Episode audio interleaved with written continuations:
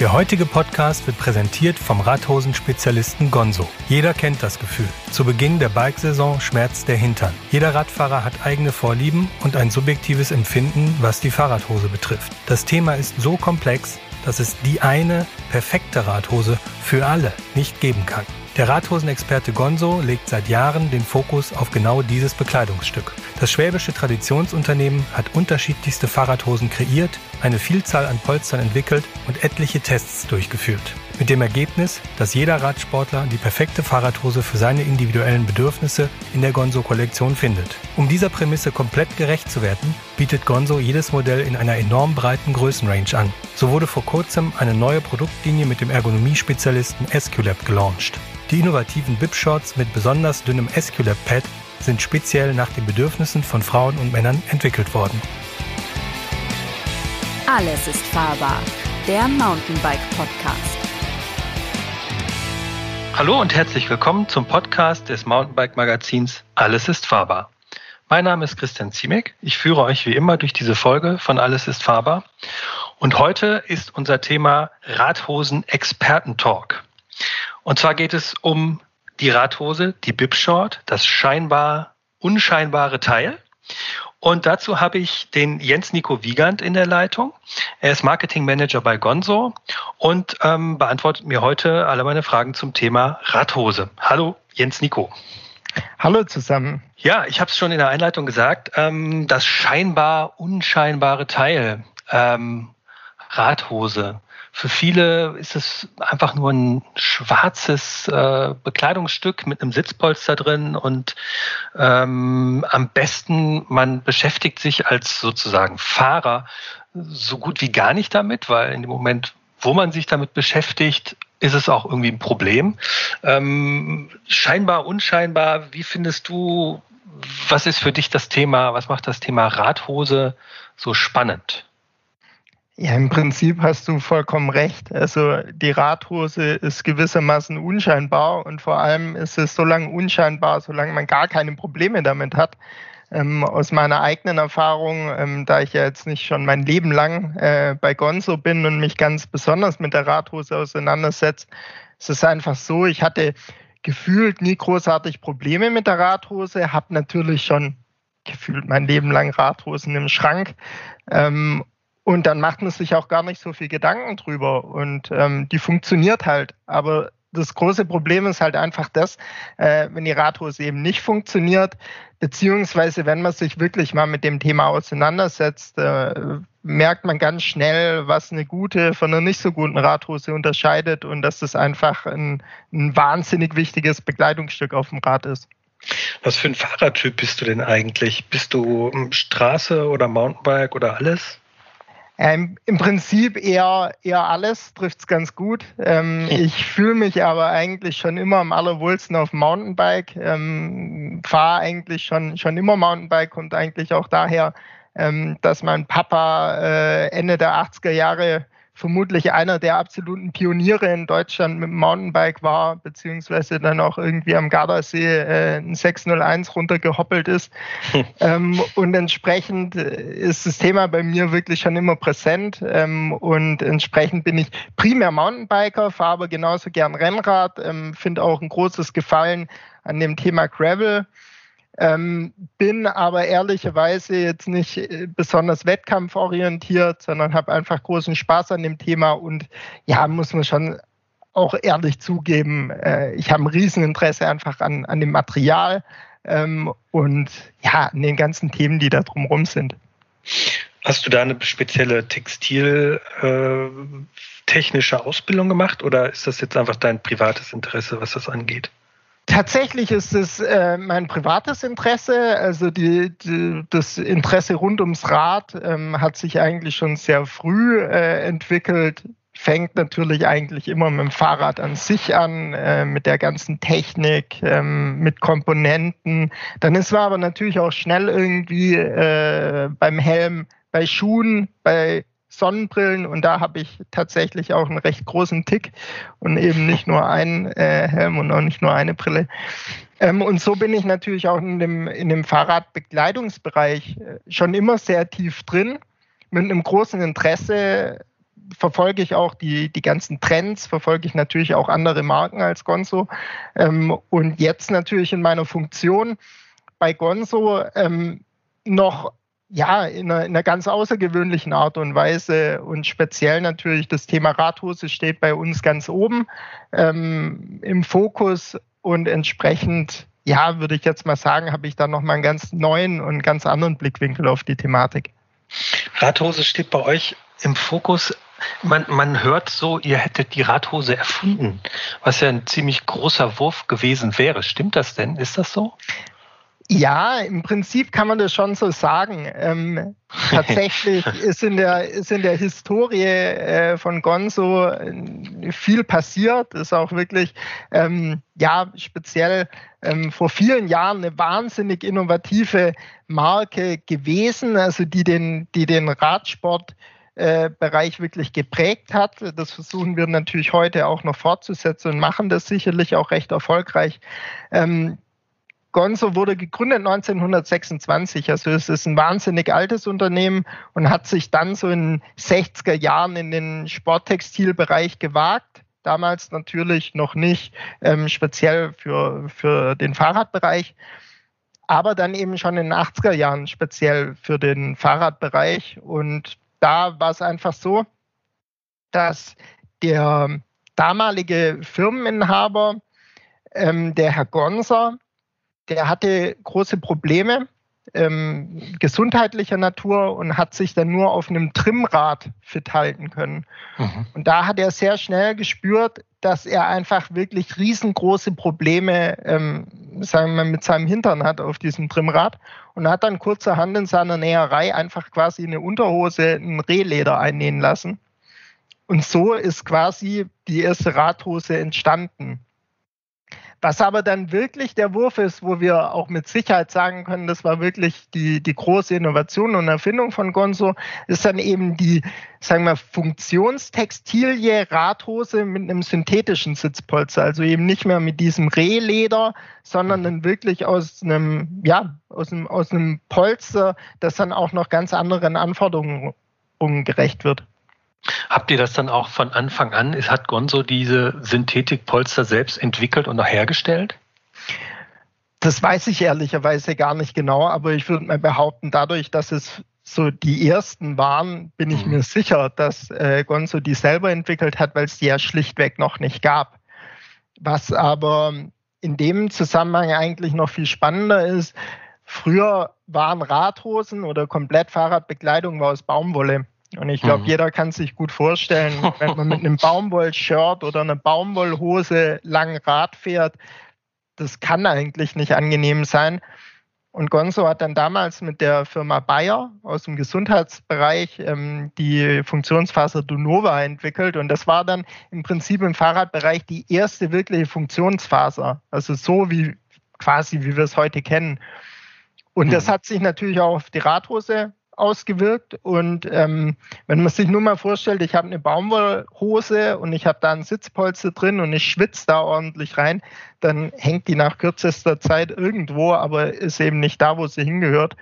Und in dem Sinne kann man wirklich sagen, hat Gonzo damals den Markt nachhaltig revolutioniert. Und ich meine, vielen ist es sicherlich auch noch bekannt, dass, ähm, sagen wir, in den 80er, 90er Jahren Gonzo eine, eine sehr, sehr radsportlastige Marke war im, im Profisport, also das heißt Tour de France, Nationalmannschaft und so weiter. Das sind wir heute ganz bewusst nicht mehr. Aber daher kommt ganz klar unsere, unsere Expertise und speziell eben die Expertise im Bereich Radhose. Du sagst ganz bewusst seid ihr das nicht mehr. Warum? Genau, also im Prinzip die Marke hat sich, hat sich verändert und hat sich weiterentwickelt und gewissermaßen hat sich natürlich auch der Markt weiterentwickelt. Und ähm, wir sind jetzt ganz klar eine Radsportmarke für jedermann. Wir mhm. sprechen im Prinzip ähm, auch ganz, ganz bewusst eine breite Zielgruppe an. Ähm, sind auch ganz stark in dem Thema Radtouring zu Hause. Da geht es natürlich auch ganz oft um, um Themen ähm, E-Bike, EMTB fühlen wir uns auch total wohl und wollen einfach gewissermaßen für jeden, der gerne Fahrrad fährt, eine, eine perfekte ähm, Textilie anbieten. Und entsprechend haben wir uns ja so ein Stück weit von diesem immer höher, immer schneller, immer weiter wegentwickelt und fühlen uns da, wo wir gerade sind, total wohl und merken auch den Zuspruch der, der Endkunden, dass wir uns da ganz gut positionieren. Jetzt muss ich den bringen. Man verzeihe mir den Wortwitz. Du hast gesagt, ähm, ihr seid, äh, ihr sprecht eine breite Zielgruppe an. Ähm, ich glaube, Gonzo, ich mache ja die Bekleidungstests für alle, die jetzt zuhören, den Podcast ja. irgendwie hören. Ich mache ja die Bekleidungstests fürs Mountainbike Magazin und ich glaube, Gonzo ist tatsächlich die Marke mit dem größten Größenspektrum äh, und auch den größten Größen, die ich immer wieder in meinen Tests drin habe. Ähm, ich glaube, bei manchen Bekleidungsstücken geht ihr bis 5 oder 6 XL. Ist das richtig?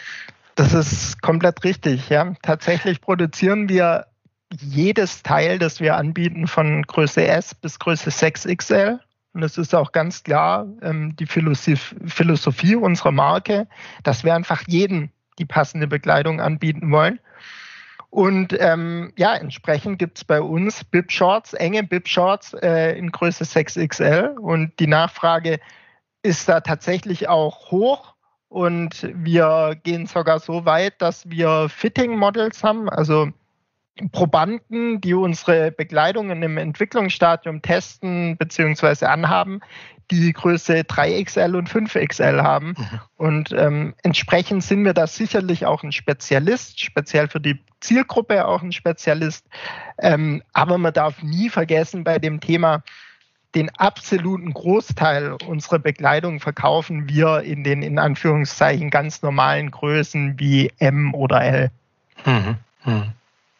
Ähm, nur ist es ja so, äh, wenn man, sag ich mal, mit der breiten Masse zu tun hat, ähm, äh, hat man auch mit den Problemen der breiten Masse zu tun und die sind nicht unbedingt ähm, Fahrer, die jetzt so wie ich oder vielleicht auch du, ich weiß nicht, wie viele ja. Stunden du in der Woche im Sattel verbringst, ähm, aber wenn man jetzt, sage ich mal, ambitioniert und oft und häufig fährt, dann weiß man ja auch so ein bisschen aus der eigenen Geschichte, dass ähm, es auch oftmals einfach eine Frage der Zeit ist.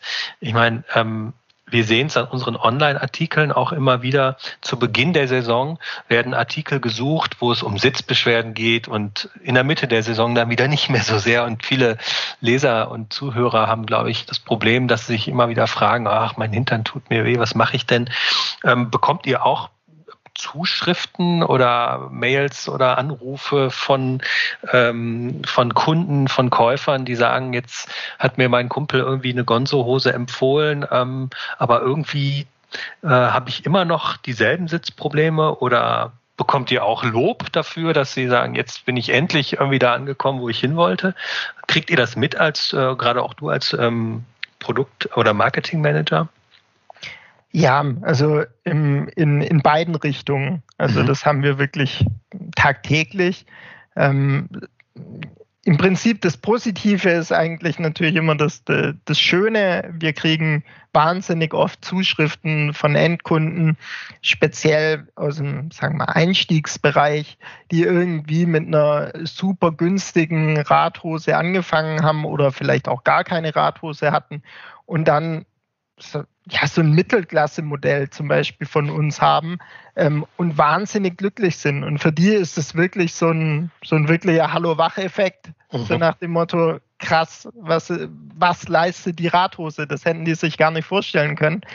Und das ist natürlich für uns immer total schön. Und da sagen wir auch ganz klar, das ist für uns ein ganz, ganz wichtiger Punkt, dass wir da eine gewisse Aufklärungsarbeit auch, auch vornehmen. Und ich glaube, wenn der ein oder andere Mountainbike-Leser, der 10.000 Kilometer im Jahr fährt, bei uns auf der Seite ähm, in einem Ratgeber sich was durchliest, ähm, der schmunzelt da wahrscheinlich drüber, weil es gewissermaßen für ihn so oberflächlich ist. Aber wir sind da ganz klar der Meinung, dass wir wirklich eine Aufklärungsarbeit leisten wollen und wirklich jeden ja mitnehmen wollen, warum das Thema einfach wahnsinnig wichtig ist und entsprechend ähm, ja sind wir da einfach auch so positioniert. Hm. Auf der anderen Seite die negativen ähm, Rückmeldungen, die haben wir natürlich auch. Da sind wir aber auch ganz klar in der Position, dass wir da eine umfassende Hilfe leisten. Also nicht nur dann sagen, okay, äh, du brauchst einfach äh, eine noch bessere Radhose, weil das ist viel zu einfach gedacht, mhm. ähm, sondern wir, wir gehen wirklich auf den Endkunden ein.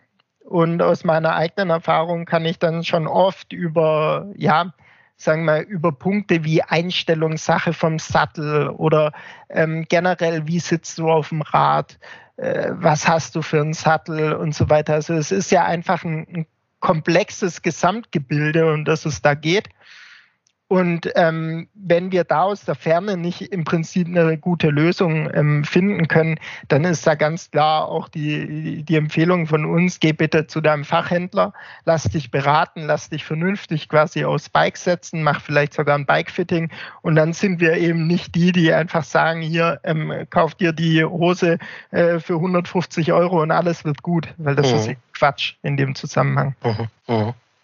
Ja, weil, weil natürlich ist äh, sozusagen die Hose natürlich nur, mh, hm, wie soll man das sagen? Es gibt ja viele Leute, die ähm, setzen sich aufs Rad und stellen dann nach, äh, im Sommer nach einer anderthalb Stunden Tour fest, mein Hinter tut mir weh. Ähm, wie gesagt, da kommt einmal der Eingewöhnungseffekt hinzu, der das beim Definitiv, nächsten Mal dann ja. Genau, der erstmal wieder es, es schlimmer macht, weil wenn man sich direkt am nächsten Tag dann auf den Sattel setzt, tut es nochmal ein bisschen mehr weh. Aber mit der Zeit wird es dann besser. Aber unterm Strich genau. muss man natürlich auch für die Zuhörer sagen, wenn es anhaltende Sitzbeschwerden gibt, dann kann man eigentlich sagen, eine noch so tolle Polsterhose kann den unpassendsten Sattel nicht wettmachen, um das mal so in einen Satz zu binden. Ohne Frage äh, und genauso auch die Einstellung, wie, genau. ich, wie ich auf dem Rad sitze. Ähm, hm. Das ist einfach ein, ein Rieseneinfluss, ähm, der da auf ja, auf das ganze Gesamtgebilde ähm, Einfluss hat. Und da ist eben die Radhose ein ganz, ganz wichtiger Teil und ähm, die tut einen ganz, ganz große, großen Teil dazu leisten, dass man eben komfortabel auf dem Rad sitzt und auch wirklich sich lang wohlfühlen kann.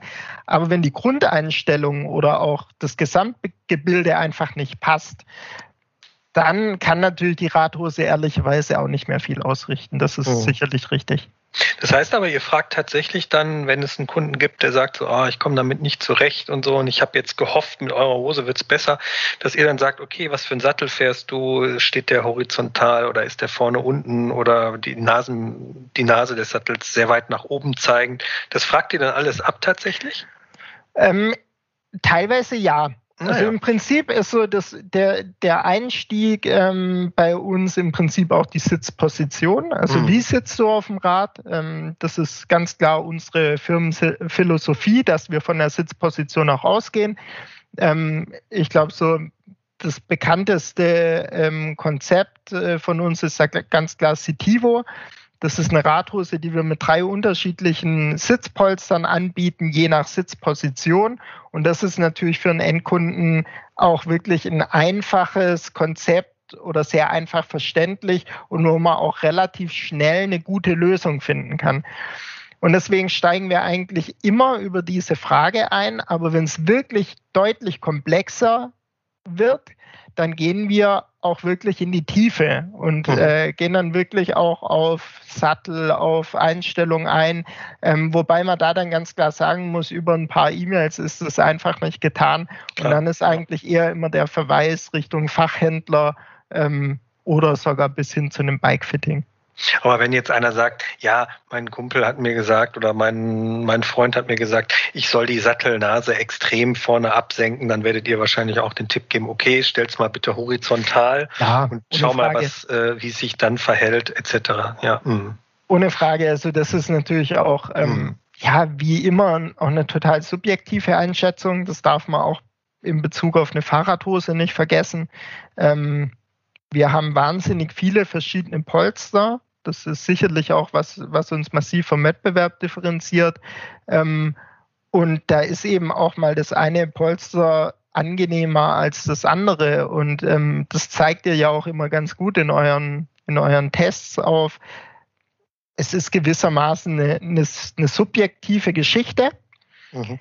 Bis zum gewissen Punkt, aber so die große Basis die bietet einfach eine gute Radhose. Also da gibt es dann keine zwei Meinungen, ist sie gut oder schlecht.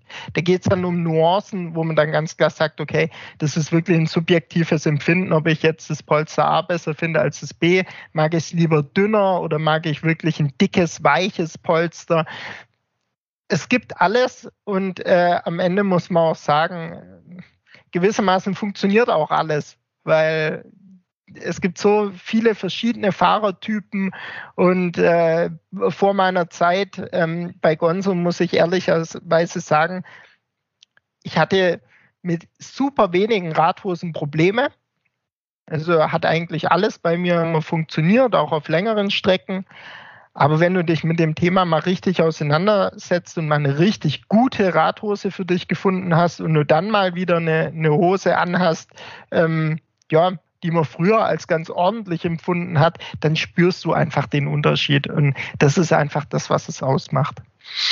Du hattest gesagt, dass ihr ein Konzept habt, äh, wo es, um, wo es Sitzpolster für verschiedene Fahrpositionen auf dem Rad gibt. Genau. Äh, Citivo-Konzept. Welche Fahrpositionen sind es denn? Also wie sind die ähm, voneinander abgegrenzt sozusagen? Wir unterscheiden äh, in dem Konzept oder generell eigentlich in, in drei Sitzpositionen. Positionen auf dem Rad. Das ist einmal eine sehr sportive Haltung. Also kann man im Prinzip beispielhaft sagen auf dem, auf dem Rennrad. Dann eine kompakte Haltung, ähm, die, sagen wir mal, so ein, so, so ein Mittelding ist, ähm, wie man es oftmals auf dem Mountainbike einnimmt. Und dann eine sehr aufrechte Haltung, wie man es einfach auf einem klassischen Trekking-E-Bike zum Beispiel mhm inne hat. Also wo ich einfach auch sehr viel Last im Prinzip wirklich auf, auf den, auf den Sitzbeinhöckern habe. Und das mhm. ist genau das, weshalb wir so differenzieren, weil diese drei Sitzpolster, die wir haben, die haben die Farben Rot, Grün und Blau, die haben wirklich komplett andersartig abgestimmte Druckzonen. Und genau das ist im Prinzip der Punkt, weshalb wir das machen, weil ich natürlich in einer sehr sportiven Haltung viel weniger Druck sagen wir mal, salopp gesagt hinten habe und der Druck, der ist deutlich weiter vorne auf dem Sattel. Genau umgekehrt dann eben ähm, in, auf, bei einer sehr aufrechten Sitzposition. Und so werden wir dem gerecht. Und dieses Konzept, das ist eben ganz speziell für diese Hosenmodelle, die es inzwischen in, in elf verschiedenen Radhosenmodellen gibt, also wirklich von mhm. einer Mountainbike-Shorts bis hin zu einer ähm, Bib-Shorts für, für Frauen, aber genauso auch lange Winterhosen. Ähm, aber gewissermaßen dieses Konzept der Sitzhaltung übertragen wir im Prinzip auf alle unsere Sitzpolster, weil wir ähm, ja quasi insgesamt äh, circa ja, gut über 40 Polstervariationen haben. Wenn wir jetzt einfach von äh, Herren, Damen ausgehen, von verschiedenen Größen, die sich natürlich in der Konfektionsgröße dann auch unterscheiden, dann haben wir da einfach eine wahnsinnig große Vielfalt und die klassifizieren wir im Prinzip so. Ähm, nun habe ich ähm, jüngst einen Podcast mit dem Radlabor aufgezeichnet, einem Fitting-Unternehmen. Ähm, an alle Zuhörer, das kommt noch. Das ist eine Doppelfolge, die ist nämlich äh, irgendwie eine Stunde 50 lang gewesen. Da haben wir zwei draus gemacht. Kommt demnächst auch hierbei, alles ist fahrbar. Aber ähm, da kam letztlich ähm, so ein bisschen als es um die Frage nach der richtigen Sitzposition ging und äh, Druckverteilung auf dem Sattel kam, eigentlich raus, dass eigentlich in fast jeder Fahrhaltung der Druck auf den Sitzbeinhöckern liegen sollte. Weil das der Bereich ist, in dem man ähm, seine Sitzzone, sag ich jetzt mal, einigermaßen ähm, beschwerdefrei belasten kann, weil alles andere, was sozusagen belastet wird, ähm, ist dann ja Weichteil, durchblutetes Gewebe mit Nerven etc. pp. Und die Sitzbeinhöcker haben auch, die können auch schmerzen, aber wenn es da sozusagen Druck entsteht und auch ein bisschen wehtut, ist es erstmal zumindest gesundheitlich nicht bedenklich und eigentlich auch so ein bisschen ideal. Deshalb sind die äh, viele Sättel, die auch für eine Race oder eine nach vorn gebeugte Position optimiert sind, haben auch eine Aussparung in dem Bereich. Ähm, Deshalb meine Frage, ähm, ist die ist die Polsterung bei den Hosen, die jetzt für eine nach vorn gebeugte Haltung äh, gedacht sind, ist da trotzdem äh, auch noch Polsterung bei den Sitzbeinhöckern? Ja, klar, auf jeden Fall. Mhm. Also das ist genau das, was, was du gerade gesagt hast, das ist vollkommen richtig. Ähm, die Sitzbeinhöcker im Prinzip, die müssen, die müssen wirklich das Gewicht quasi tragen, weil wie du gesagt hast, alles drumherum kann eigentlich gar nicht das, das Gewicht tragen, beziehungsweise dann ist logisch, dass ich Schmerzen habe. Ähm, deswegen ist in dem Bereich, kann man im Prinzip sagen, muss immer das Polster funktionieren, weil da liegt eben der Druck auf und genau so ist auch ein Polster entwickelt, dass wirklich diese Sitzbeinhöcker quasi auf das Polster wirklich vernünftig aufliegen, nicht, nicht zu weit außen. Äh, es muss wirklich mittig aufliegen und dann kann der Druck einfach effektiv entlastet werden. Hm. Ähm, wie läuft das denn ab, wenn ihr eine neue Hose entwickelt? Nee, nochmal zurück. Ähm, Polster, würde mich nochmal interessieren. Du hast gesagt, elf verschiedene Modelle haben dieses Polsterhosenkonzept mit den drei verschiedenen breiten Polstern. Genau. Das sind ja unglaubliche Lagerkosten, die dann da entstehen. Ne? Ja, also im Prinzip, um das nochmal zu erklären, wir haben drei verschiedene Polster, da kann man immer auswählen. Also ich kann jetzt zum Beispiel sagen, ich habe eine, eine Bib-Shorts, die hat, weil ich äh, kompakt auf dem Rad sitzt, hat das grüne Polster. Ich möchte aber noch eine Mountainbike-Shorts und dann kaufe ich mir eben die Setivo-Shorts auch mit dem grünen Polster. Das heißt, ich weiß immer, was für ein Polster drin ist, ich kenne das und dann weiß ich gewissermaßen, dass das funktioniert. Mhm. Und so haben wir eben inzwischen elf verschiedene Modelle. Wie gesagt, von der Shorts über lange Hosen, über Bib-Shorts für Damen und Herren. Und in diesen elf Hosen hast du eben immer die Wahl aus den drei Polstern. Und und dann ja, noch Größen bis 6XL. genau, also die Variation ist, ist riesig und ähm, natürlich ist es verrückt, was wir da gewissermaßen machen, ähm, weil es natürlich so gesehen immer eine, eine, Farbvariante ist. Also das ist im Prinzip nichts anderes, wie wenn, wenn ich ein gelbes oder ein grünes Trikot habe. Und deswegen haben wir da eine riesen Variation. Aber man muss ganz klar sagen, dieses Konzept funktioniert hervorragend. Also es ist wirklich ähm, einer unserer absoluten ähm, Bestseller, kommt speziell im Fachhandel extrem gut an. Und ähm, glücklicherweise kriegen wir ja auch zum Beispiel von euch zu den Hosen immer ein sehr, sehr gutes Feedback.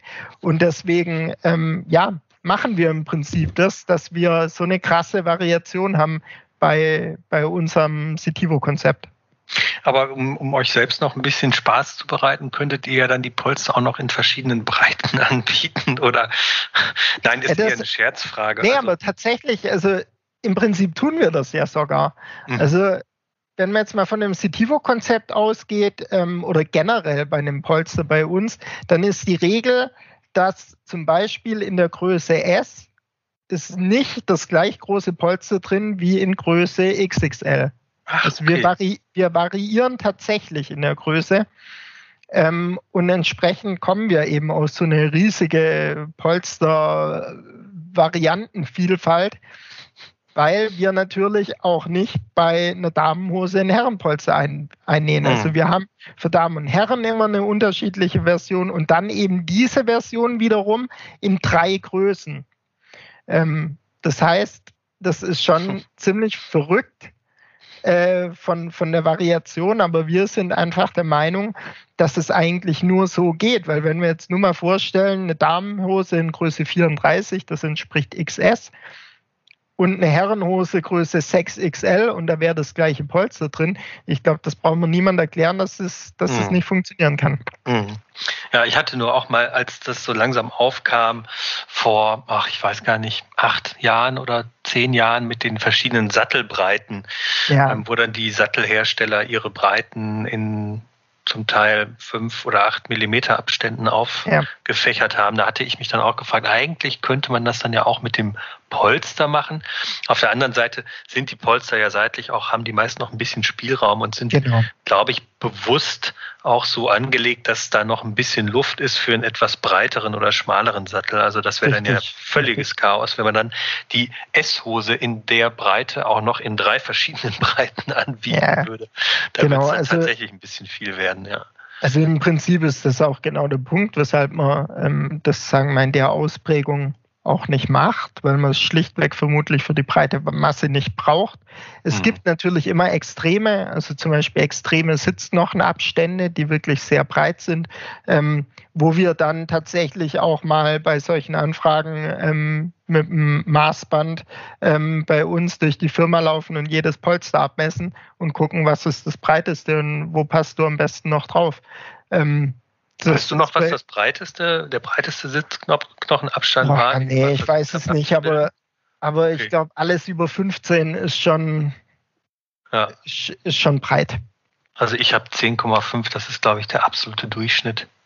Ja, genau. Also wir, wir sagen auch tatsächlich so, die, die alles so um die 12 Millimeter, äh, 12 Zentimeter hin oder her. Das ist eigentlich so, was für unsere Polster, sagen wir mal, perfekt ist.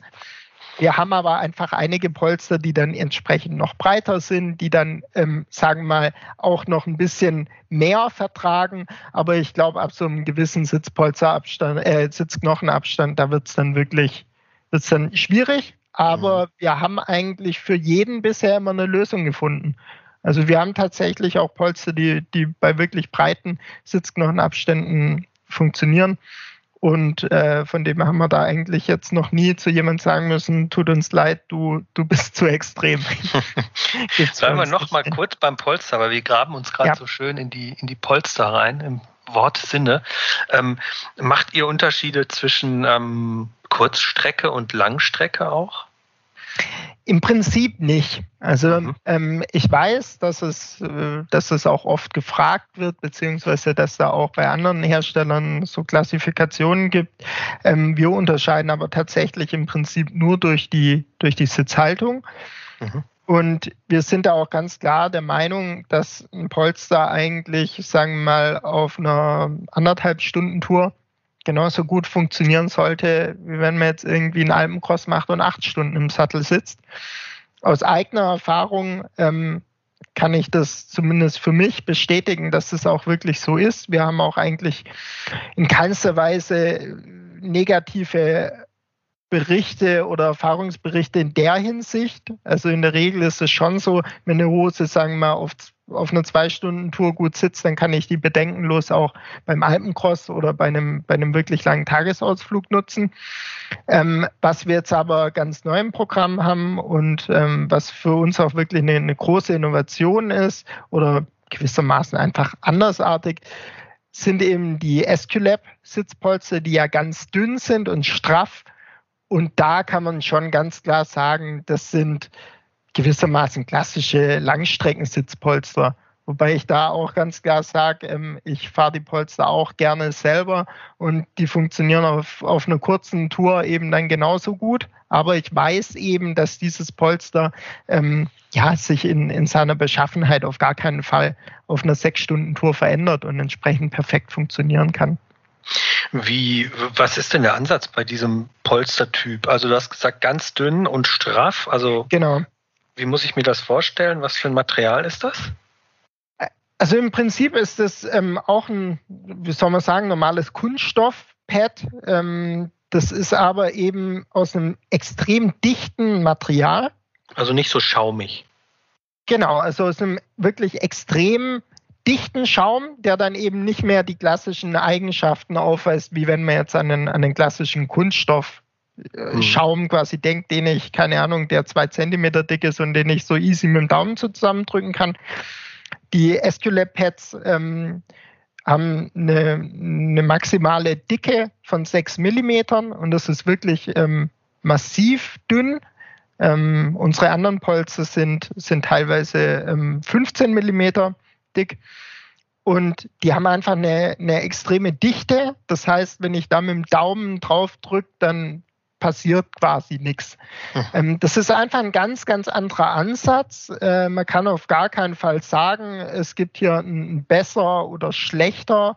Ähm, es ist ein komplett anderer Ansatz, der eben gewissermaßen auch bei uns ja wie so ein Problemlöser auch ähm, angesehen wird, wenn hm.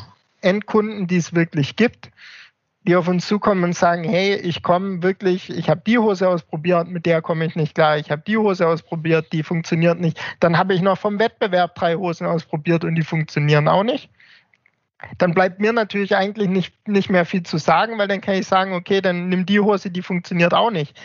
Und deswegen haben wir da jetzt einfach nochmal ein ganz, ganz anderes Konzept, wo wir wirklich sagen, das kann wirklich ein Problemlöser sein. Also mhm. wenn du mit gar nichts klarkommst, so gefühlt, dann ist es einfach auch ganz andersartig und dann ist es ein, ein, ein, toller Ansatz, wo man auch wirklich sagen muss, ähm, da ja, hat natürlich auch äh, SQLab als absoluter Ergonomie-Spezialist ähm, ja, was ganz Tolles auf die Beine gestellt und äh, deswegen haben wir da eine ganz tolle Kooperation mit denen und haben im Prinzip unsere Expertise als Radhosenexperte, die wir genau wissen, wie eine Hose äh, vom Schnitt her sein muss, wie, wie das Pad am besten eingenäht wird und so weiter, haben wir quasi, ja, quasi zwei Experten zusammengebracht und wirklich, ähm, ja, wirklich innovative Hosen auf den Markt gebracht. Und inwiefern habt ihr da, also inwiefern gab es da eine Abstimmung ähm, zum Thema Sattel auch? Weil SQLab ist ja bekannt dafür, ja, ähm, ja. Sättel herzustellen. Ähm, ja. Habt ihr das sozusagen genau auf die Form der Sättel von SQLab auch abgestimmt oder passen die Hosen auch auf andere Sättel? Also das ist ganz klar. Ähm, das ist sattelunabhängig. Das funktioniert quasi auch auf allen anderen Aha. Sätteln. Ähm, ich selber zum Beispiel ähm, fahre eigentlich schon, schon seit jeher sehr harte Sättel, ähm, im Speziellen äh, von, von Tune, äh, Vollcarbon-Sättel. Und wenn ich da diese, dieses ganz feste Polster fahre, das funktioniert hervorragend, genauso wie eben das Citivo-Polster zum Beispiel hervorragend funktioniert. Ähm, SQLab ist da tatsächlich so ein Stück weit davon ausgegangen, dass quasi ein ein festerer Sattel ähm, ja in der Regel auch komfortabler ist als ein extrem weicher Sattel. Und so sind die auf dieses Konzept gekommen. Ähm, und ja, es funktioniert, aber wie gesagt, ähm, es ist was Spezielles. Ich glaube, ähm, da gibt es vermutlich immer keine zwei Meinungen. Es gibt nur ähm, äh, jemand, der sagt, das funktioniert hervorragend, finde ich toll. Oder es gibt Leute, die sagen, das taugt mir gar nicht ist nichts für mich. Und ähm, deswegen, ähm, ja, ist es sicherlich eine, eine spezielle Geschichte, die wir ganz klar ähm, ja, bei uns einfach als Radhosenexperten noch so on top quasi als Zusatzlösung anbieten. Hm. Also Sattel ist ja dann sicherlich auch einfach ein großes Thema, wenn es um das Thema Sitzbeschwerden geht. Ich würde jetzt mal ganz kurz hier einen Mini-Exkurs zum Thema Sattel machen. Ähm, und zwar, wenn ihr ähm, den Podcast angeklickt habt, in der Hoffnung, dass ihr äh, eure Sitzbeschwerden lösen könnt. Ähm, natürlich kann, geht das aus der Ferne nur bedingt, aber ich kann mal aus meiner Erfahrung und Jens Nico, du kannst natürlich auch noch was dazu hinzufügen, aber ich kann aus meiner Erfahrung zumindest mal einen kleinen Problemlösungspfad erklären, äh, wie man äh, herausfindet, ähm, ob denn der Sattel überhaupt passt oder wo, wo die Sitzbeschwerden liegen. Und zwar ähm, würde ich ähm, einfach mal raten, jedem, der schon mit vielen Hosen experimentiert hat und verschiedene Sättel ausprobiert hat oder ähm, einen Sattel hat und äh, mit dem ganz glücklich zu sein scheint, ähm, aber trotzdem Sitzbeschwerden hat, die irgendwie so ein bisschen im Detail liegen, äh, nicht ganz einfache Aufgabe, aber einfach mal ohne Polster fahren. Das heißt aber auch ohne eine Hose mit Nähten im entsprechenden Sitzbereich. Das kann eine lange Winterunterhose, zum Beispiel wie zum Skifahren sein. Das kann auch manchmal, es gibt auch Jogginghosen, die in dem Bereich keine äh, beziehungsweise so dünne Jogginghosen, ähm, die in dem Bereich keine Nähte haben. Äh, dann vielleicht über die lange Unterhose irgendwas drüber ziehen, damit es nicht ganz so albern aussieht und auch nicht so kalt wird. Und dann einfach mal fahren, ähm, vorher den Sattel am besten in eine horizontale Position bringen und dann gucken nach einer Zeit von zwei Stunden, ähm, wo es denn genau weh? Vielleicht kann man das auch dann zu Hause auf der, auf der Rolle machen oder sowas, dann ist es noch ein bisschen unproblematischer. Und ähm, wenn dann wirklich die Sitz, äh, der Druck im Bereich der Sitzbeinhöcker, also hinten ist, das kann man ertasten, sind zwei so runde Punkte unterm Po, äh, dann ist der Druckbereich eigentlich richtig. Wenn es weiter vorne liegt, äh, weniger weiter vorne oder sehr weit vorne, dann muss man auf jeden Fall an der Sitzposition oder an der Sattelposition was machen ähm, oder einen anderen Sattel wählen und erstmal dann den Sattel finden, der in dieser Position entweder Druck hinten und leichten Schmerz auch hinten haben kann oder aber eben gar keinen. Und dann würde ich empfehlen, in diesem Moment, wenn man diesen Sattel gefunden hat, ähm, also auch Sitzhöhe kontrollieren etc. pp, damit äh, der, das Becken nicht wackelt, dass da auch keine, kein Walk in die Knochen, Sitz, Satteldecke, Position äh, oder das Gefüge reinkommt. Also dass das Becken schön ruhig ist, dass die Beine ähm, gut austreten können, beziehungsweise äh, die Gelenke, die Kniegelenke eine gute End Endgradigkeit haben. Also nicht endgradig, aber dass sie so auf 70 Prozent, 70 Grad ähm, pedalieren können. Und ähm, wenn man dann diesen Sattel gefunden hat, dann kann man darüber nachdenken, dass man sozusagen dieses sehr gute Sitzgefühl noch mit einer sehr guten Hose dann sozusagen aufpolstert auf das 100% Sitzgefühl, so würde ich es mal sagen. Ähm, ja, wahrscheinlich gebt ihr im Ernstfall dann eurem, euren Kunden auch eine ähnliche Empfehlung. Ne? Also wenn dann keine Hose geholfen hat, hattest du ja schon gesagt, dann muss man eben an die Kette Sattel äh, Sitzhöhe gehen. Definitiv, klar. Genau, also ja. Äh, wie vorhin schon gesagt, wenn, wenn das äh, ja quasi Konstrukt im Ganzen nicht, nicht passt, dann muss man eben wirklich von, von der Basis her anfangen und gucken, ja. dass man einfach vernünftig auf dem Rad sitzt, äh, sich wohlfühlt.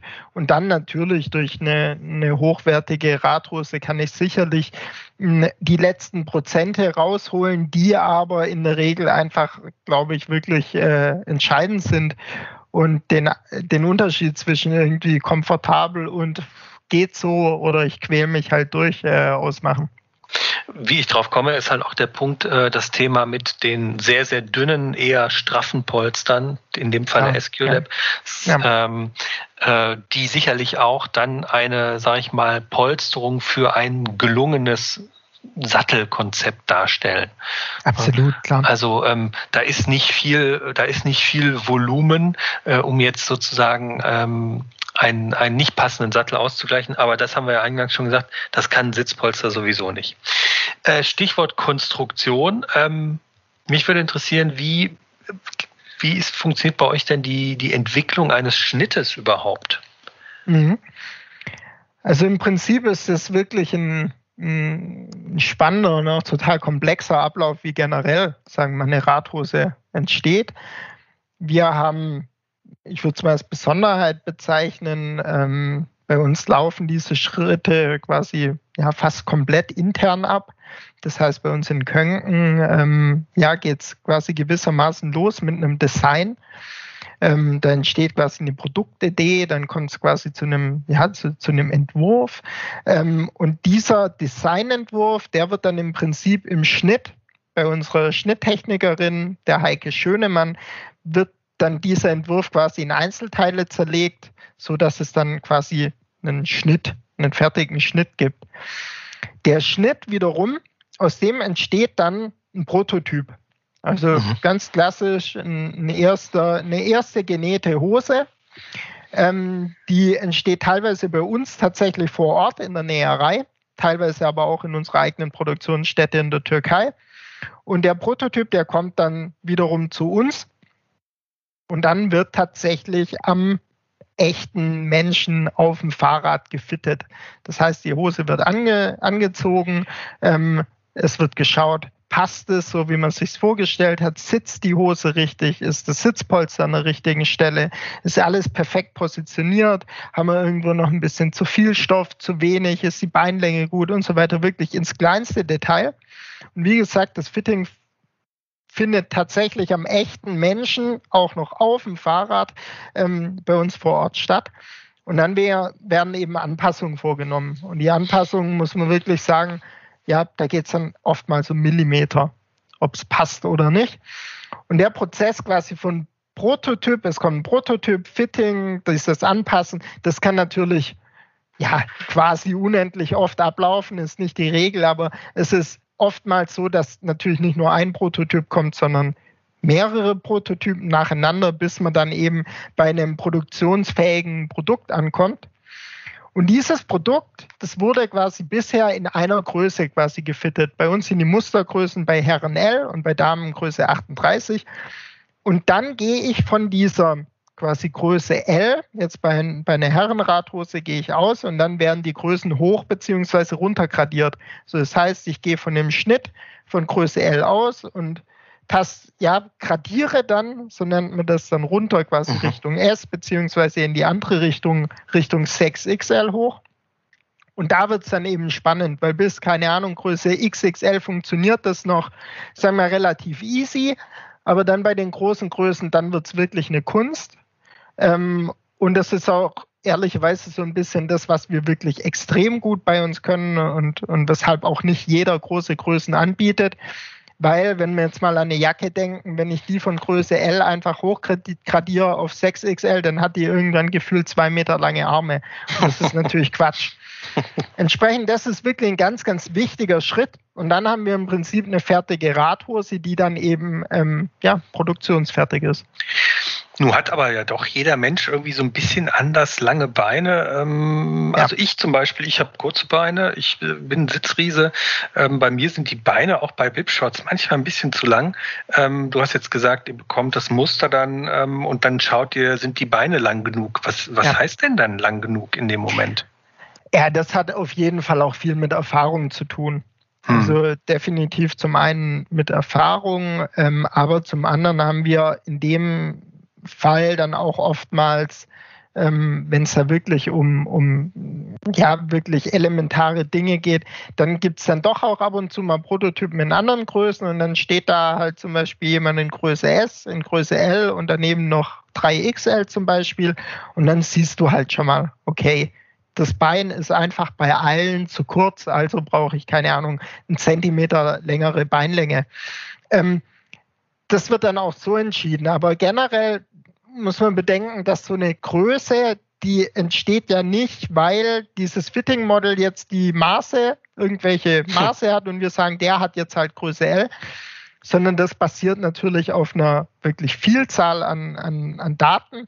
Da arbeiten wir mit dem Hohenstein-Institut zusammen und da sind einfach Abmessungen von Menschen, die auch immer wieder aktualisiert werden, ähm, erfasst, wo man wirklich von Zehntausenden Maßen spricht. Und das ist im Prinzip die Basis. Und so versucht man dann wirklich eben für jeden die perfekte Hose hinzubekommen. Und es gelingt uns auch wirklich gut, ähm, wobei man da ähnlich wie wir es vorhin auch schon hatten, ähm, ganz extreme Abweichungen quasi dieser in Anführungszeichen Norm, die gibt es gewissermaßen immer. Mhm. Ähm, aber da sind, das ist natürlich das große Bestreben, ähm, dass wir quasi für jeden die richtige Hose anbieten. Und zum Beispiel bei, bei langen Hosen, da bieten wir zahlreiche Hosen in Langgrößen an. Das heißt für sehr großgewachsene ähm, Menschen, die dann einfach eine deutlich längere Beinlänge haben und genauso andersrum eben auch Kurzgrößen. Also solche Dinge gibt es alles und ähm, so werden wir einfach dem gerecht, dass wir wirklich jedem die passende Hose anbieten können. Finde ich ja völlig verrückt. Also das Hohenstein-Institut vermisst Menschen. Äh, du hast gesagt Zehntausende und daraus werden dann Werte generiert, die dann sagen, das ist jetzt meinetwegen irgendwie so grob Größe S und dann nehmt ihr diese Werte und versucht eure Schnitte dann auch da, im Entwurfsstadium zumindest darauf anzupassen. Habe ich das richtig verstanden? So kann man sich das vorstellen, ja. Das ist ja verrückt. Und die Abweichungen davon werden die dann, ähm, äh, also angenommen, es gibt bei einem Wert eine Toleranz von drei Zentimetern. Ist das dann schon eine Größe, also eine nächste Größe, oder würde man ja. dann sagen, das ja. macht man mit Stretch oder so? Ja, also das ist auch wieder so was wir arbeiten ja bei Radhosen, also wenn man jetzt mal von einer klassischen Bib oder, oder klassischen eng anliegenden Radhose ausgeht, das sind ja wirklich hochelastische Stoffe. Mhm. Das heißt, da ja, ist es eh, glaube ich, nochmal, also da spreche ich jetzt quasi für unsere Schnittabteilung, ähm, wahnsinnig schwierig, weil du mhm. natürlich diesen Stretch im Prinzip mitberechnen musst. Ähm, generell ist es aber schon so, dass es ja, dass wirklich die großen Sprü Größensprünge im Zentimeterbereich sind. Also sprechen wir jetzt zum Beispiel zwischen Größe M und L sind es äh, zum Beispiel zwei Zentimeter im Bauchumfang. Mhm. Mal in die Tüte gesprochen. Ach, ähm, das sind wirklich so gesehen relativ kleine Sprünge, die aber einfach äh, so gesehen auch große Unterschiede machen. Ähm, das heißt, über Weihnachten rausche ich dann einfach mal fünf Größen ja, nach genau. oben und wieder zurück. Ja, da ist dann natürlich das Gute, wenn die, wenn die Hosen einfach hochelastisch sind. Weil dann machen die das, machen die das mal easy mit. Ähm, aber klar, das, das ist definitiv ein, ja, eine, eine, wahnsinnig komplexe Arbeit, die da geleistet wird, damit wir im Prinzip äh, genau wissen, so ich habe jetzt irgendwie Größe M und dann schlupfe ich halt deine Hose, das ist Größe M und die passt und dann äh, von, einer, von einer anderen Marke schlupfe ich da in die M und das passt halt auch. Also das ist schon krass, dass es so gut funktioniert und ähm, das ist sicherlich hochkomplex, das Thema. Greifen da andere Hersteller auch auf diese Daten zu? Also macht das jeder sozusagen und ähm, man muss dann nur sozusagen gucken, wie gehe ich mit den Daten um und das ist dann meine Philosophie sozusagen? Da gehe ich absolut davon aus, weil mhm. also dieses Hohenheim-Institut, äh, Hohenstein-Institut, das ist ähm, äh, das ist wirklich was, was Großes. Das heißt, das ist jetzt nicht irgendwie, die, die machen das nicht nur zum Spaß für uns. Mhm. Ähm, da gehe ich ehrlicherweise davon aus, dass eigentlich jeder so arbeitet. Mhm. Weil ich es ja als Bekleidungstester auch äh, am eigenen Körper zu spüren bekomme, im Wortsinne, äh, wie unterschiedlich Schnitte ausfallen. Es gibt ja. äh, einen bekannten äh, Schweizer Hersteller, ähm, der seine, also in dem Falle Assos, der seine Hosen ja. einfach extrem auf eine A, sehr durchtrainierte und B, sehr auf die Fahrhaltung optimierte Position schneidert. Ähm, was würdest du denn sagen? Und, und, es gibt, wie gesagt, andere, die auch, die einfach mehr Stretch, mehr Elastizität ja. reingeben, ja. Ähm, wo man eben auch mal äh, über die Feiertage ein paar Ostereier mehr gegessen haben kann, ohne sich sofort zu fühlen, als ob man irgendwie 500 Kilo zugenommen hat. ähm, was würdest du sagen? Wie sitzt eine Hose, wenn sie gut sitzt? Woran kann ich das erkennen?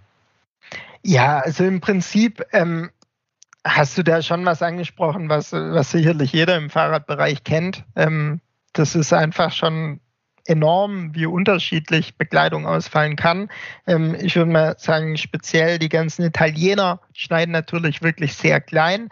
Ähm, das, unsere unsere Schnitttechnikerin spricht da dann, äh, ja, wenn es in die andere Richtung geht, oft von Schmeichelgrößen. Also hm. das, das gibt es in der Bekleidungsindustrie auch, dass man dann irgendwie eine Größe äh, kleiner trägt, wie man es eigentlich hätte.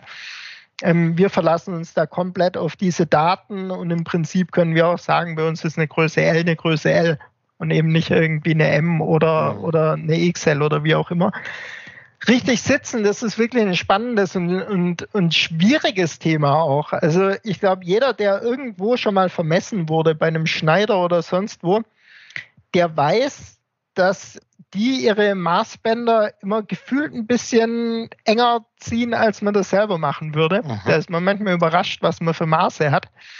Ähm, von dem her ist so meine eigene Erfahrung und auch die Erfahrung, die wir oft in der Firma haben, speziell auch mit Fitting Models. Eine Radhose darf und muss echt eng sitzen. Hm. Also speziell eine enge Bib-Shorts, die muss eigentlich schon echt knackig sitzen, damit einfach gewährleistet ist, dass das Polster auch an Ort und Stelle bleibt. Hm. Also wenn die Hose wirklich sehr, sehr locker sitzt, dann ist einfach die Gefahr oder eigentlich die Gefahr ist nicht da, sondern es ist logisch, dass mir, wenn ich, wenn ich schwitze oder wenn ich länger fahre, dass mir halt irgendwo das Polster dann so nach unten zieht oder in einer Position hängt, wo es halt nicht hingehört, dass es schlichtweg nicht mehr funktioniert. Und dann funktioniert das ganze System Radhose nicht mehr. Von dem her bezogen auf eine Bild würde ich sagen, die darf und sollte schon echt eng sitzen. Und das ist dann oft beim ersten Probieren ähm, so, dass man das Gefühl hat, zu eng. Mhm. Aber wenn man dann eine Weile die Hose anhat oder auch fährt, dann merkt man, okay, das passt eben richtig. Und das ist ehrlicherweise meine Erfahrung, die ich, ähm, die ich so auch erst bei, bei Gonzo gemacht habe, dass ich weiß, wie eine Radhose wirklich, wirklich sitzen muss und tendenziell ähm, ja, ich jetzt tatsächlich doch dann eher zu, zu der kleineren Größe greife, als äh, zu der auf, ne, auf das erste Gefühl, ja, wie soll man sagen, komfortableren Größe. Mein, also mein Tipp, den ich in den Tests auch immer wieder schreibe, ist eigentlich auch immer darauf achten, dass die, ähm, äh, also nicht sich daran orientieren, ob die Träger sich im aufrechten Stehen gut anfühlen, Definitiv, sondern eben in ja. der Position auf dem Rad. Also wenn man leicht nach vorne gebeugt sitzt, dann verkürzt sich ja der Oberkörper so ein Stück weit und dementsprechend, ähm, wenn, wenn sie im Stehen sozusagen richtig sind, dann wären sie in dem Moment zu lang. Also sie dürfen, wenn man aufrecht steht, dürfen die Träger oben an den Schultern leicht spannen. Ja. Genau. Würdest du auch sagen, oder? Definitiv. Ja. Also das, hm. das ähm, darf gerne so sein, wobei man dann natürlich dann auch wieder nicht vergessen darf, es gibt längere und kürzere Oberkörper, ähm, aber das ist definitiv ein, ein, Indiz, wo man sich dann so, der erst, das erste Gefühl ist manchmal so, oh, zu klein. Ich glaube, mhm. das kennt jeder, der auch irgendwie zum Beispiel ähm, in der Jeanshose mal ein enges Rennradtrikot angezogen hat, da denkt man immer, Gott im Himmel, was hat man da eigentlich an? Aber wenn man dann halt eine, eine passende Bib-Shorts dazu anhat, dann ist es auf einmal komplett passend. Was das hat auch, einfach hm. enge Bekleidung so an sich, würde ich mal sagen. Hm. Was ich auch immer, was ich, worauf ich erst gekommen bin, auch als ich für die Mountainbike ähm, angefangen habe, Tests zu machen, war die Platzierung des Polsters, wie ja. unterschiedlich und wie wichtig die auch ist, einfach ähm, um den entsprechenden Sitzkomfort der Hose auch zu haben und ja. um auch äh, kritische äh, Stellen auszuschließen. Also deshalb wäre auch da mein Tipp, ähm, sich auch beim Anprobieren, was komisch aussehen wird, auf jeden Fall, aber was total notwendig ist, sich leicht hinzuhocken, so wie wenn man auf dem Sattel sitzt und dann mal zu, zu fühlen, ob denn das Polster mit den Flügeln, also wenn man so ein Polster vor sich hinlegt und das mal auf links dreht, die Hose, dann sieht man ja, das ist ja, hat ja so eine Herzform so ein bisschen. Und die beiden Bereiche im hinteren Bereich des, des Po's, die sind ja, ich nenne die mal die Flügelchen oder diese beiden das wären ja so diese, diese herzförmigen Bereiche, die müssten genau unter den Sitzbeinhöckern oder auf den Sitzbeinhöckern liegen, je nachdem, von wo man guckt. Und da habe ich tatsächlich schon bei einigen Herstellern festgestellt, dass die zum Teil die Sitzpolster sehr weit nach vorne ziehen. Dann kann es sein, dass man hinten nicht mehr vernünftig auf die Sitzbeinhöcker mit dem Polster kommt. Oder eventuell, was noch schlimmer ist, sogar auf einer Naht sitzt. Das ja. habe ich da, das, das sieht von hinten, dann ist das Polster nämlich meist zu weit hinten. Das sieht dann von hinten so ein bisschen aus wie so ein Pavian-Hintern. Also man hat irgendwie den Po und hinten ist noch irgendwie so ein, noch irgendwas dran, was eigentlich so ein bisschen aussieht, als ob es nicht dahin gehört. Und das ist auch ein, für mich immer guter Hinweis zu gucken, ob die Hose zum eigenen Körper passt, dass man da mal nachfühlt, ob das denn auch wirklich genau da sitzt, wo es sitzen soll. Deshalb sind diese, diese Flügelchen oder diese herzförmigen Bereiche ja auch so großzügig gewählt, dass man da ein bisschen Spielraum hat, weil der eine hat ein bisschen, beim anderen sitzt ein bisschen weiter vorne, ein bisschen weiter hinten. Aber wenn das da grob falsch sitzt, kann man da auch viel rausholen an Sitzkomfort, wenn man das äh, mal ausprobiert und zu gucken, ob, äh, ob das richtig platziert ist. Ja. Ja, vollkommen. Also das, das ähm, kann ich nur so bestätigen. Hm. Das ist wirklich ähm, wahnsinnig wichtig, dass eben genau die, die Sitzbeinhöcker quasi genau dort platziert sind und eben auch nicht zu nah am Rand oder wie du sagst, im Extremfall auf einer Naht, ähm, dann kollabiert im Prinzip das ganze System und es kann nicht funktionieren, weil man ja nicht vergessen darf, das Polster oder generell die Hose, die ist ja gefühlt ständig in der Bewegung. Also der ganze mhm. Körper bewegt sich und deswegen muss das eben auch so feste am Hintern quasi kleben, in Anführungszeichen und perfekt passen, weil ansonsten hast du sofort äh, Schmerzen durch, durch Scheuern ähm, oder einfach durch die falsche Position auf dem Pad, ganz klar. Mhm. Scheuern ist ein interessantes Stichwort, weil zum Beispiel ich äh, fahre jetzt auch schon sehr, sehr lange. Ich glaube, du fährst auch schon ziemlich lange Rad. Aber für mich war es tatsächlich ähm, ein Eye-Opener, wie man schön neudeutsch sagt, ähm, als ich dann nach ich glaube, 23 Jahren Radfahren äh, immer mehr Langstrecken auch gefahren bin mit äh, sechs bis acht Stunden am Stück. Und ähm, das ist für mich Langstrecke. Ich weiß, wahrscheinlich fahren viele Leute sowas äh, regelmäßig, aber für mich war es in dem Moment für tatsächlich. Mich ist auch Langstrecke. Ja, acht Stunden sind schon, sind schon lang. Ähm, ja. Aber mich hat da tatsächlich nochmal total überrascht, was für einen Unterschied zum Beispiel auch Sitzcreme machen kann. Also eine entsprechende mm, naja, ich weiß gar nicht. Also Vaseline wurde ja auch zum Teil früher verwendet, aber es gibt ja, ja spezielle Sitzcremes, genau. mit denen man sich dann ja. vorher entweder sich oder das Polster einreiben kann. Und das hat ja. tatsächlich bei mir nochmal ein völlig, äh, also völlig das ganze Bild gedreht, dass ich auch gedacht habe, okay, jetzt kann ich auch acht Stunden fahren, ohne dass ich hinterher irgendwie mir, mir der Hintern wehtut.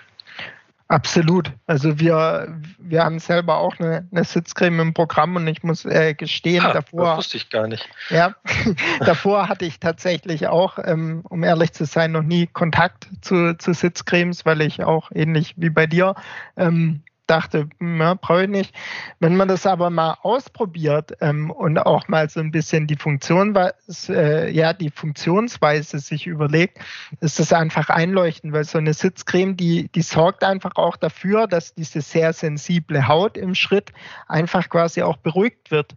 Und mhm. ähm, wenn ich dann im Prinzip ja, die Haut so in Anführungszeichen beruhigen kann, ähm, dann ist es ist einfach eine, eine Riesenhilfe und kann einfach speziell auf Langstrecke oder wenn man generell Probleme hat, ähm, kann es einfach äh, Wunder wirken. Wirkt auch, glaube ich, ein bisschen desinfizierend meistens. Ne? Da so ätherische Öle und sowas oftmals drin. Ich weiß nicht, wie es bei eurer Rezeptur ist, aber. Ja, das sind, das sind im hm. Prinzip ja äh, Cremes, die einfach äh, ja quasi auf, auf Basis von von ätherischen Ölen sind mhm. und verschiedene. Ich habe die Rezeptur ehrlichweise auch nicht im Kopf. Ich, für ähm, mich war das auch nie ein Thema. Ich dachte immer, ach, das ist was für Rennradfahrer. Und obgleich ich auch ja, ich irgendwie viel Rennrad gefahren bin, dachte ich irgendwie trotzdem ja. immer so, nee, das mache ich nicht. Voll, aber das ist ja oft ein Thema, wo man auch mal ehrlich zu, zu sich selber sein muss. Ähm, das denkt man ja oft bei vielen Dingen. Ähm, um ehrlich zu sein, mir ging das auch lang bei der, bei der Radhose so, so nach dem Motto, ja, pff, äh, brauchst du dir gar keine Gedanken machen, funktioniert halt. Ähm, so geht es garantiert vielen, die schon lange Rad fahren und einfach ihr System quasi gefunden haben. Ähm, aber da darf man halt einfach nicht vergessen, ähm, das ist nicht die Regel. Es gibt wahnsinnig viele Leute, die, sagen wir, wirklich Probleme haben ähm, und bei denen das Thema Sitzen einfach ausschlaggebend ist, kann ich überhaupt Rad fahren oder nicht? Und mhm. dann denke ich mir, ähm, das, das, das ist schon krass. Und da muss man schon ab und zu einfach mal so ein bisschen seinen Horizont erweitern. Und so sehe ich es ähnlich auch mit der, mit der Sitzcreme. Das ist einfach was, das kann man gut mal ausprobieren und dann merkt man ja schnell, brauche ich das oder brauche ich es nicht? Oder brauche ich es zum Beispiel nur auf Langstrecke, so wie jetzt bei dir? Da hast du schon ein super Stichwort mir gegeben, und zwar empfindliche Haut im Schrittbereich.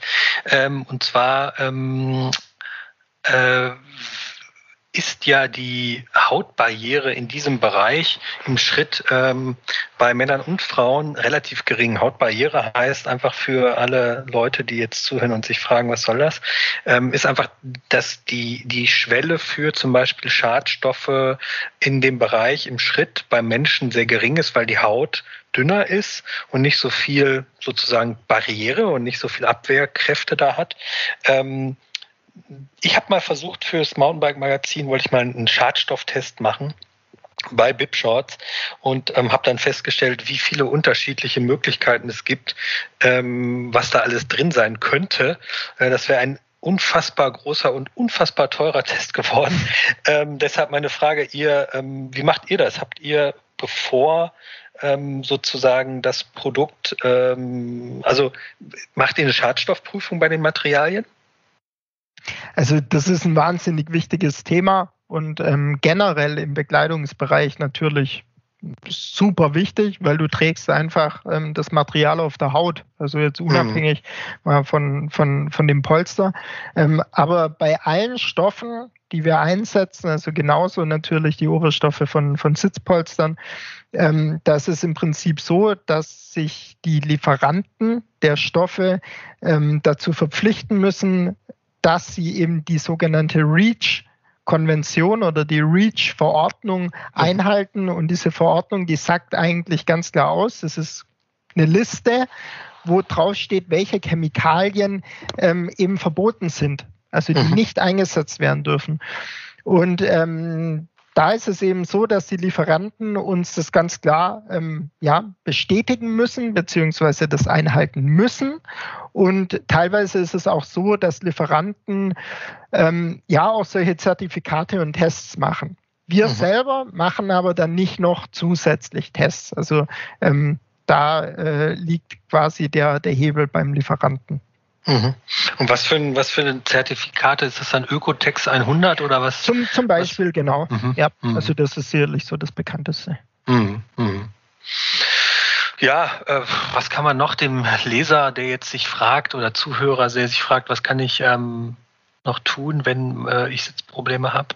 Also einen Rat kann man ja immer sagen, äh, für alle, die also Unterhose weglassen. Ne?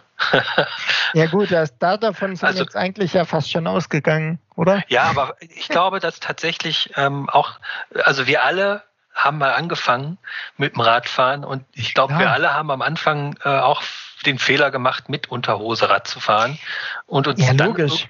Weil zuerst kauft man sich ein Rad und fährt erstmal los. Und dann macht man sich Gedanken darüber, okay, brauche ich jetzt so eine komische äh, Polsterhose wirklich? Oder ähm, ja. ist das nicht nur was für Rennradfahrer? So nach dem Motto.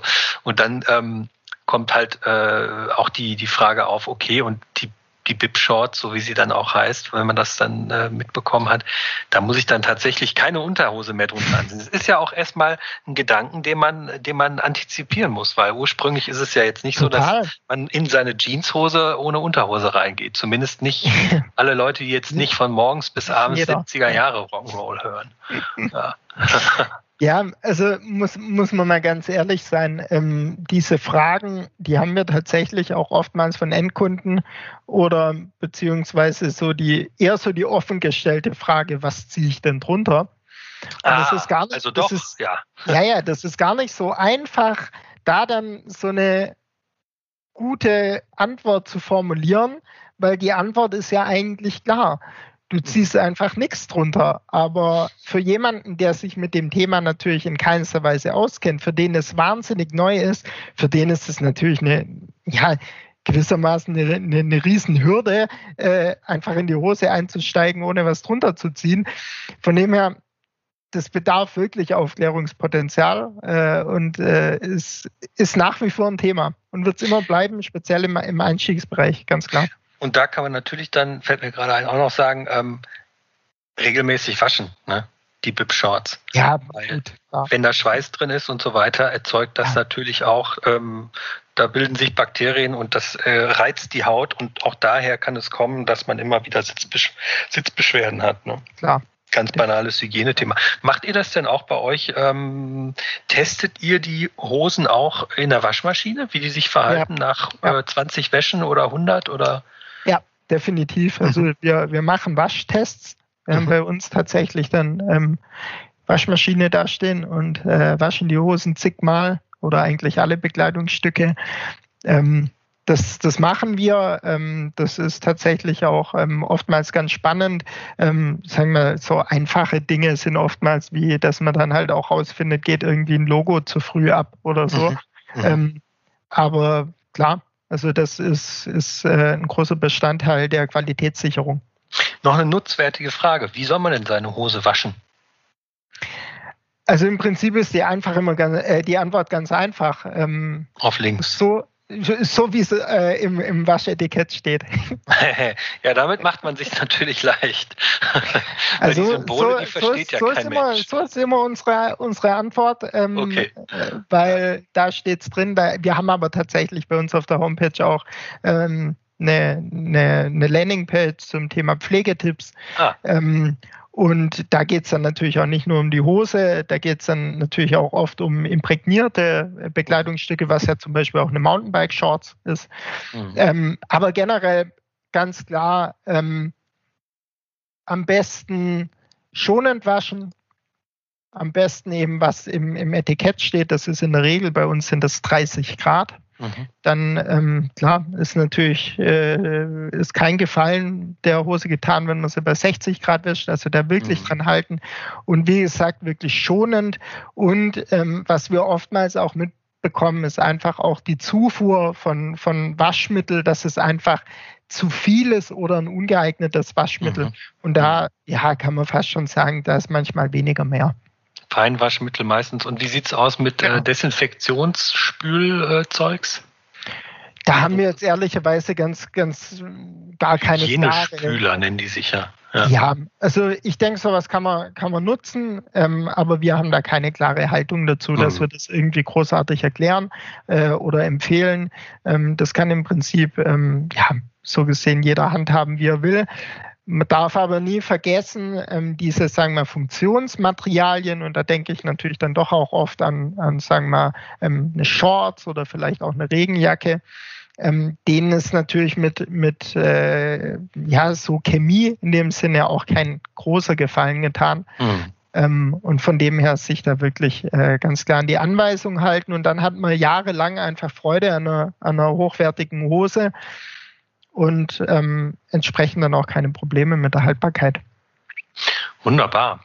Ja, ich glaube, wir haben das äh, Thema Wipshot ganz gut ähm, umrissen oder diskutiert. Was meinst du? Glaube ich auch. Ähm, noch ein Thema, was, was ich heute noch mit einem Kollegen aufgegriffen habe, wo wir, mhm. wo wir auf keine Antwort gekommen sind, ähm, was vielleicht auch für den einen oder anderen ähm, Zuhörer ganz spannend ist. Wir haben uns tatsächlich gefragt, warum so viele Leute keine Bib-Shorts tragen. Also mhm. eine Bundradhose, also eine Fahrradhose ohne Träger, mhm. sind tatsächlich auf keine, auf keine richtig gute Antwort gekommen. Ähm, vielleicht kommen ja die, die, die Leser äh, und Zuhörer auf eine gute Antwort. Unsere Antwort war tatsächlich dann, ich weiß nicht, wie da deine Erfahrung ist, war dann so ein bisschen, wir sind von der Unwissenheit tatsächlich ausgegangen, dass mhm. viele mhm. Fahrradfahrer sich nicht an eine, in Anführungszeichen, sportive Bib rantrauen, weil sie sagen, so sportiv fahre ich nicht, das brauche ich nicht. Ich kenne halt quasi eine Sporthose, die hat keine Träger. Und am Ende, wenn sie es dann doch mal mit Träger ausprobieren, haben sie einen riesen, ja, einen riesen Komfortzugewinn, weil du halt einfach keinen Druck am Bauch hast. Also das war jetzt eine, das spontan ist mir das gerade noch eingefallen, weil ich das erst heute Morgen mit einem Kollegen diskutiert habe, das Thema. Also ich könnte mir vorstellen, einerseits ist es natürlich auch, also eine Hose mit Trägern ist für Frauen natürlich ergonomisch ein bisschen ein Problem, Klar, vor allem wenn es um Toilettengang geht, klar. Genau das. Ähm, und es kann ja auch ähm, mit, dem, mit der Brust Probleme geben, dass die Träger genau darüber laufen und vielleicht unangenehm sitzen. Ähm, bei Männern könnte ich mir halt vorstellen, dass es im Sommer vielleicht nochmal als zusätzliche Textillage empfunden wird, die ein bisschen die nochmal mehr wärmt und noch Ja, ohne Frage. Also das kann ich auch ganz klar bestätigen. Ähm, speziell die Sommer der letzten Jahre waren ja wahnsinnig heiß. Mhm. Und da hast du halt dann einfach im Rückenbereich eine zusätzliche Lage, wo du anfängst massiv zu schwitzen. Und das, das ist sicherlich ein Thema. Ähm, aber ich glaube generell, dass es, ähm, ja, dass es für den einen oder anderen, der, der noch nie sich an eine Trägerhose rangetraut hat, dass es, dass es sicherlich ein guter Versuch auch mal ist, um, um zu sehen, einfach wie, wie komfortabel es auch, auch sein kann. Und ähm, das war so ein bisschen unsere Erklärung, die wir hatten. Und deswegen würde ich da jeden quasi ermuntern, das einfach mal auszuprobieren. Also ich fahre tatsächlich auch beides. Auf kürzeren Touren fahre ich tatsächlich manchmal auch nur eine Innenhose sozusagen ja. ohne Träger. Ja, Einfach, ähm, weil ich dann auch diesen, diese starke Fixierung des Polsters und ähm, auch diesen Zug im Schritt nicht unbedingt haben will. Ähm, auf einer langen Tour fahre ich immer eine Bib und ähm, die meisten ähm, in unserer Redaktion tragen unter der lässigen Baggy Short auch immer eine Bib-Hose, einfach weil die Polster hochwertiger sind, weil sie besser sitzt und besser fixiert ist. Ähm, aber klar, für jeden, der es noch nie ausprobiert hat, es ist auf jeden Fall, und das zeichnet ja auch genau das Langstreckenfahren aus, oder warum die meisten Leute, die jetzt wirklich lange Strecken fahren, ähm, Bib-Shorts tragen. Ähm, auch auf einer kurzen Strecke ist eine ist höchster Sitzkomfort einfach großartig. Das, äh, deshalb das macht es absolut ja. Sinn, es auch auf einer kurzen Tour anzuziehen. Aber das ich bin manchmal richtig. auch, ich sag manchmal auch, ach nee, komm, für die zwei Stunden. Ja klar, ohne Frage. So es funktioniert ja auch alles. Das darf man, ja. darf man, darf man nicht vergessen. Es funktioniert ja. alles hervorragend, aber ähm, ja, es funktioniert vielleicht manchmal noch besser oder ist vielleicht dann nochmal das letzte Quäntchen, damit man einfach noch einen höheren Sitzkomfort hat. Mhm. Hervorragend. Dann würde ich einfach mal sagen, ähm, vielen Dank für deine Auskünfte zum Thema Bib-Shorts, Konstruktion, alles, was damit zu tun hat. Wenn euch unser Podcast gefallen hat, dann abonniert ihn bitte direkt hier auf der Seite oder über die entsprechenden Seiten, auf denen man Podcasts hören kann. Folgt uns auf Instagram, Facebook und Co. Kauft unser Heft am Kiosk oder lasst es euch per Abo in den Briefkasten ähm, nach Hause bringen. Ähm, wenn ihr Fragen, Anregungen, Wünsche habt, ähm, könnt ihr die gerne an podcast.mountainbike-magazin.de schicken. Ähm, bleibt uns gewogen, genießt die, äh, den kommenden Sommer, der jetzt äh, in den Startlöchern steht. Und ähm, nicht vergessen, alles ist fahrbar, ganz besonders ohne Unterhose. Und wir verabschieden uns und sagen auf Wiederhören. Tschüss. Tschüss. Alles ist fahrbar. Der Mountainbike Podcast.